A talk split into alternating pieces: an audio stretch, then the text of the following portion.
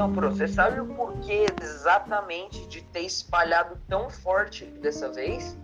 Porque, tipo, até que lá acontece isso bastante, né, também. Mas dessa vez parece que, né, foi é, estrondoso, assim. É, Giovanni, nos Estados Unidos, Giovanni, tem grupos muito bem organizados, inclusive, assim, igrejas que estão é, igrejas, igrejas que se organizam e que estão dentro dessa, dessa esfera né, da luta contra, contra o racismo, principalmente em bairros, né, é como o Brooklyn tal, no sul dos Estados Unidos, que, a, que boa parte são negros, mas enfim, onde tem uma população negra muito grande, né, e tem muitos grupos religiosos, inclusive, que estão muito bem organizados. Inclusive, essa manifestação agora, é, quem começou a mobilizar foi o reverendo.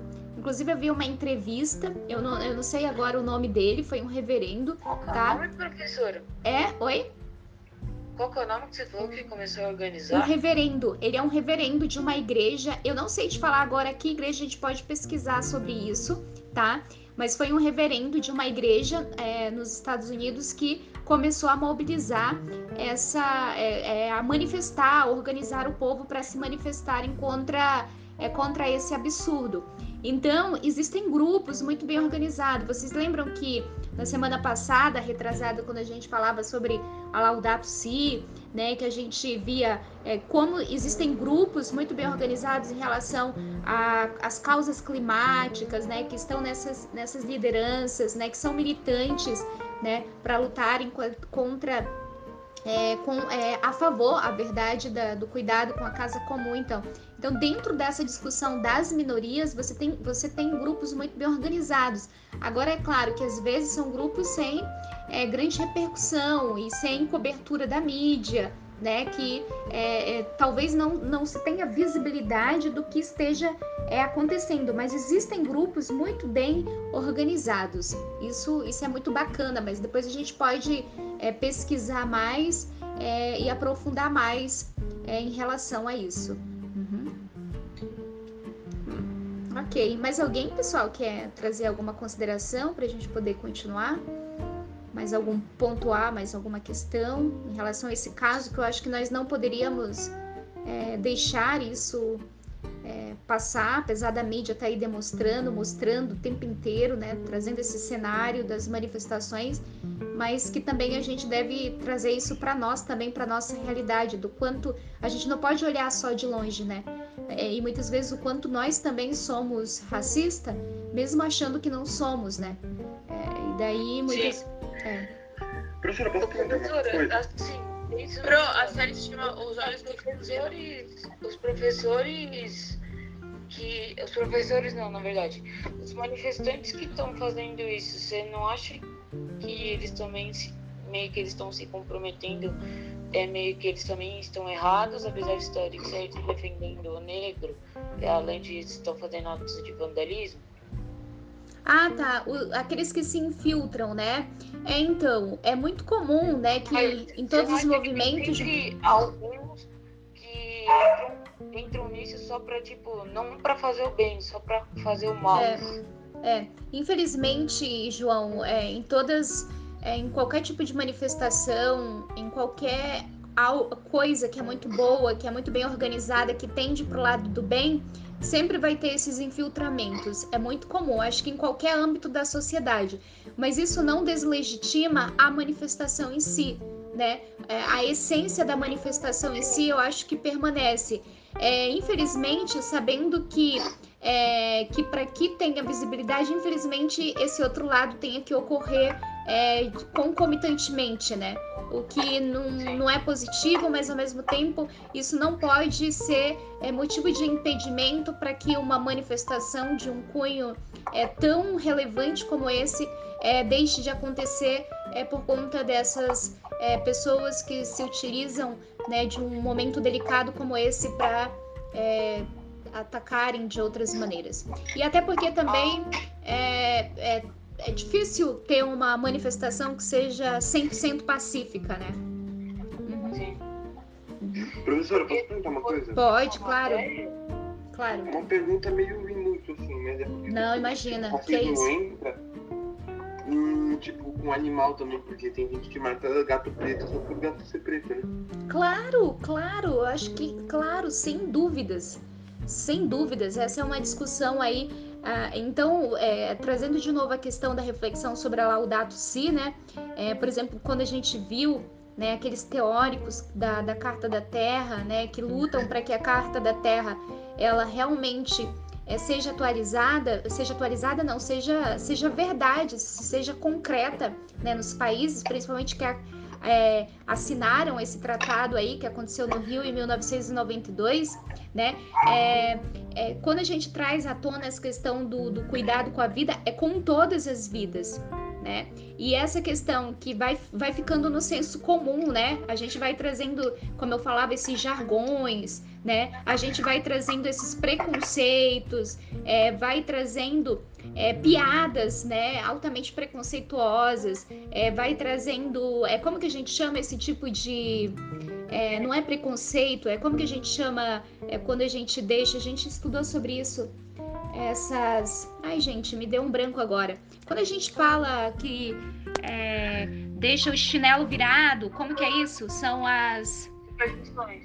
Superstições, exatamente. Essas superstições, né, que vão trazendo esse cunho é, preconceituoso, racista, com certeza, você tem toda a razão. Então eles também devem estar fazendo esse professor, desculpa eu estar voltando do vandalismo também para tipo não ser só uma matéria que no exemplo nos jornais que dure só um dia, para tipo que dure várias, várias, várias semanas e tipo Não igual- é isso aí, isso. Isso. Não é esse. Não é esse sentido. Não é só tão Aí colocou no Instagram dele que o racismo não tá pirando agora, ele só tá sendo filmado. É, é mas. como é fazer. O- o- Não entendi. Que tinha, tem gente falando que o racismo tá piorando, só que o Will Smith falou que ele não tá piorando, ele só tá sendo filmado. Uhum, uhum. Sim. Caramba. É, faz pouco tempo, né, que é, antes é, a gente tinha uma legitimação do racismo, né? Por exemplo, a gente consegue ver mais de perto aqui no Brasil. O racismo era legitimado, era normal, digamos assim, as pessoas falarem mal dos negros, menosprezarem, se afastarem dos negros, usarem um monte de jargões, né, altamente pejorativo em relação aos negros. É, Era, era, era normalizado isso, era, era normal falar isso. Aí a, tá vindo à tona, né, uma onda, né, de grupos, principalmente de grupos, é, vindo de negros, de pessoas é, relacionadas aos direitos humanos, né, de pessoas, eu diria, com um certo grau mais de consciência, né, que vão aos poucos fomentando essa, essa, essa reflexão é, ou disseminando essa reflexão de que não é normal, né, é, tratar pessoas de forma diferente pelo simples fato da cor da pele ser diferente. É, não é normal essas pessoas serem violentadas, né? É, não é normal elas é, serem violentadas, principalmente as mulheres, né? É, em casa, né? É, é, é, em domicílio, né? Violência domiciliar. Não é normal que as mulheres negras né, estejam entre os 70%, são é, 70% das pessoas que vivem abaixo da linha de pobreza no Brasil são pessoas negras, né? Então, assim, os dados falam por si mesmo. É recente que nós saímos de um período de escravidão, mas talvez a gente ainda continua nesse processo de escravidão de uma maneira velada, de uma maneira diferente e muitas vezes de uma maneira muito cruel, porque eu diria que agora é um ataque moral, né? É, é diferente, é, é um ataque extremamente violento, porque tudo bem, o negro ele pode não mais apanhar fisicamente, né? Mas ele apanha é, entre aspas, né? Porque acaba apanhando. A gente viu o caso do George Floyd aí, que ele foi tanto. apanhou fisicamente que chegou a falecer, né? Então, o- os próprios é, jovens nas favelas, nas comunidades e tal. Eu acho que eu cheguei a contar para vocês um caso de um amigo meu, que ele é negro, ele é do Congo, né? Que ele falava que ele precisava sair muito bem arrumado, sabe? Que era justamente para ele para as pessoas não olharem, né? pessoas Oi? não acharem que Não discriminar ele. Exatamente, exatamente. Né? Então, é, de fato, a gente. É, é, eu acho que aqui na escola, gente, que essa reflexão deve vir à tona, sabe? A gente tem que falar sobre isso. A, a gente não pode permitir mais atitudes como essa. É, não, não tem motivo. É, me diga um motivo pelo qual a gente deve discriminar as pessoas é, pela, pela cor da pele. Me dê um motivo, né? Não, é. Pronto, tem uma série Netflix, não lembro o nome agora, que prenderam. Um policial prendeu três homens negros. Eles estavam passando na rua e é uma minissérie, né?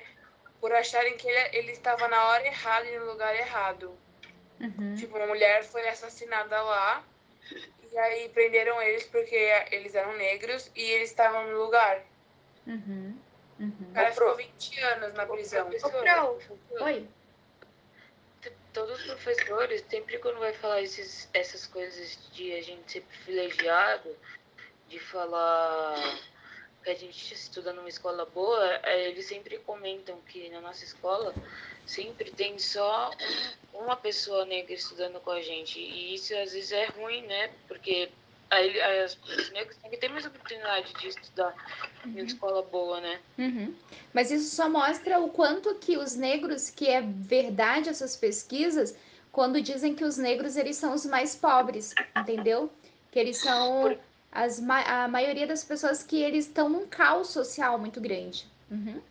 Porque às vezes tem escola pública que às vezes é tão assim abaixo da, do nível da, da média, que tem mãe que fala assim, se você é cotidiano, eu vou te tirar da sua escola e vou te pôr numa escola pública. Uhum. Só pra por medo. Uhum. Sabe? Querendo falar mal da escola de que tanto a maioria das pessoas que estão lá são negros ou pessoas que né? Uhum.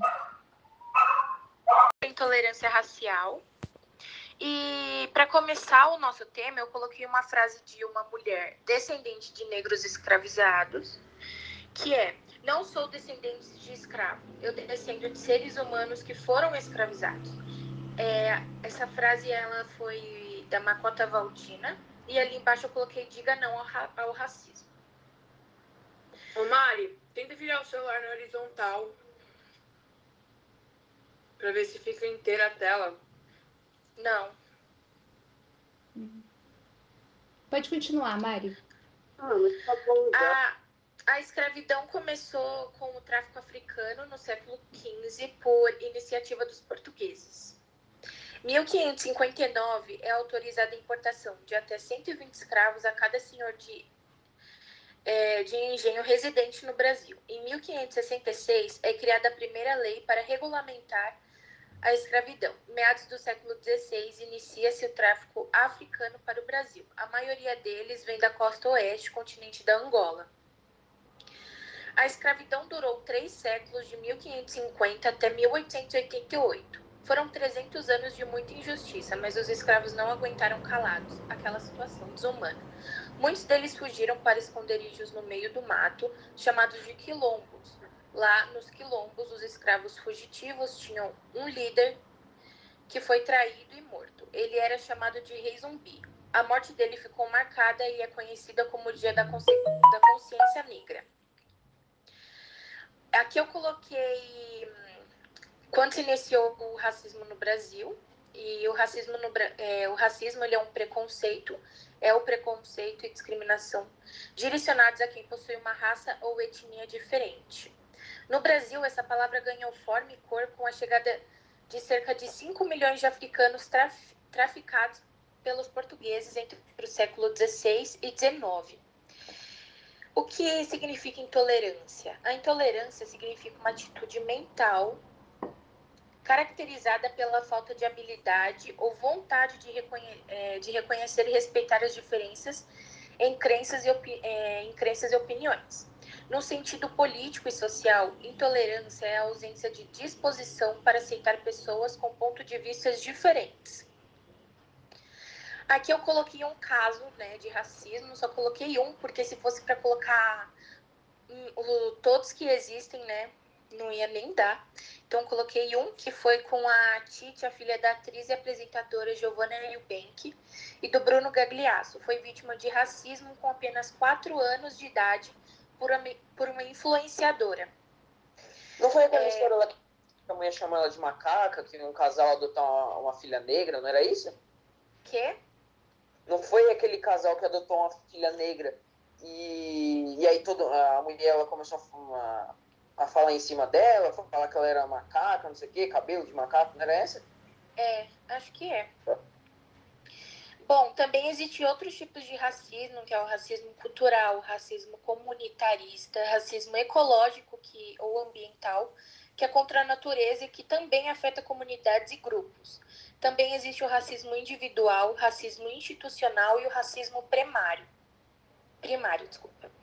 É, Antes da gente finalizar a nossa apresentação, eu gostaria de falar algumas frases contra o racismo.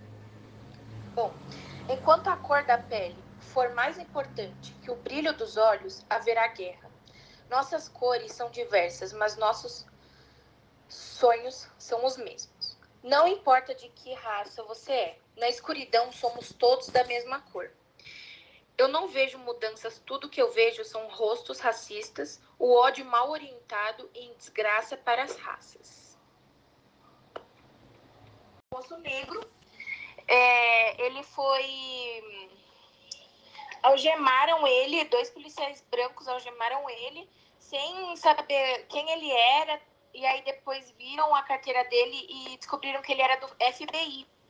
Esse moço negro ele era do FBI e os policiais prenderam ele. E depois esses dois policiais perderam o distintivo.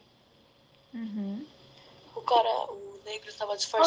Então, é que como tudo lá nos Estados Unidos aconteceu e tá tudo nessas revoltas que tá acontecendo agora lá, é, eu diria que aqui no Brasil não fez tanto efeito quanto faria lá, porque meio que a gente já tá meio que acostumado com essa história, né? Porque toda hora morre, aparece lá no jornal, homem negro é morto por policial, o homem negro é espancado, mulher negra é abusada, junto com racismo e tudo. E aí eu queria saber se é não muito pensa raro errado. no Brasil, é muito, é muito, bem mais raro aqui no Brasil um policial matar um inocente. Uhum. Uhum. Como é, Davi? É muito raro o policial matar um inocente aqui no Brasil. Prof, Oi. Perdida? então, você falou que o. Então, sobre o livro, eu queria falar. Que eu tô sem o livro acredito que tem algumas pessoas também que estão. O preconceito. Mas também pra aparecer, pra todo É mundo ver lugar. o que eles estão fazendo. querem vídeo. Eles não querem vídeo. Uhum. É. É, é, é, é, então, quando é, é que a mídia, a mídia ela vai dar cobertura para aquilo que é que interessa. Vocês sabem que a mídia ela domina o mundo. Não, é importante. Não é que dizer assim, eles só querem. Eles não querem só aparecer, eles querem mostrar pro mundo a visão deles, que os negros também são gente, não são É. outro tipo de ser humano, não são alienígenas Pronto. aqui. Sim, e é importante que a mídia cubra, né, uma pauta como essa, né? E é importante que a mídia cubra uma pauta como essa. É, ok?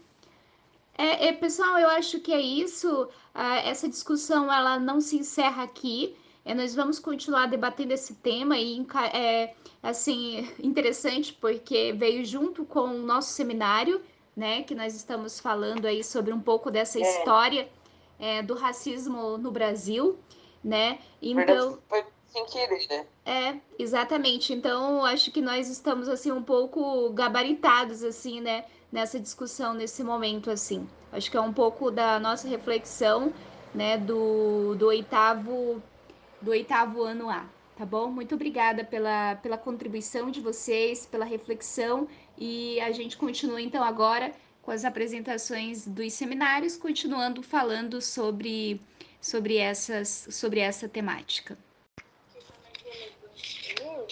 foi eu ver que o racismo ele continua até hoje, que ele deu uma diminuída, só que não foi uma diminuída muito grande assim, que hoje em dia até crianças de 4 anos assim, que não vê maldade em nada, já estão sofrendo racismo. Eu acho que isso foi o mais importante para mim assim. Em tudo foi o mais importante. Uhum.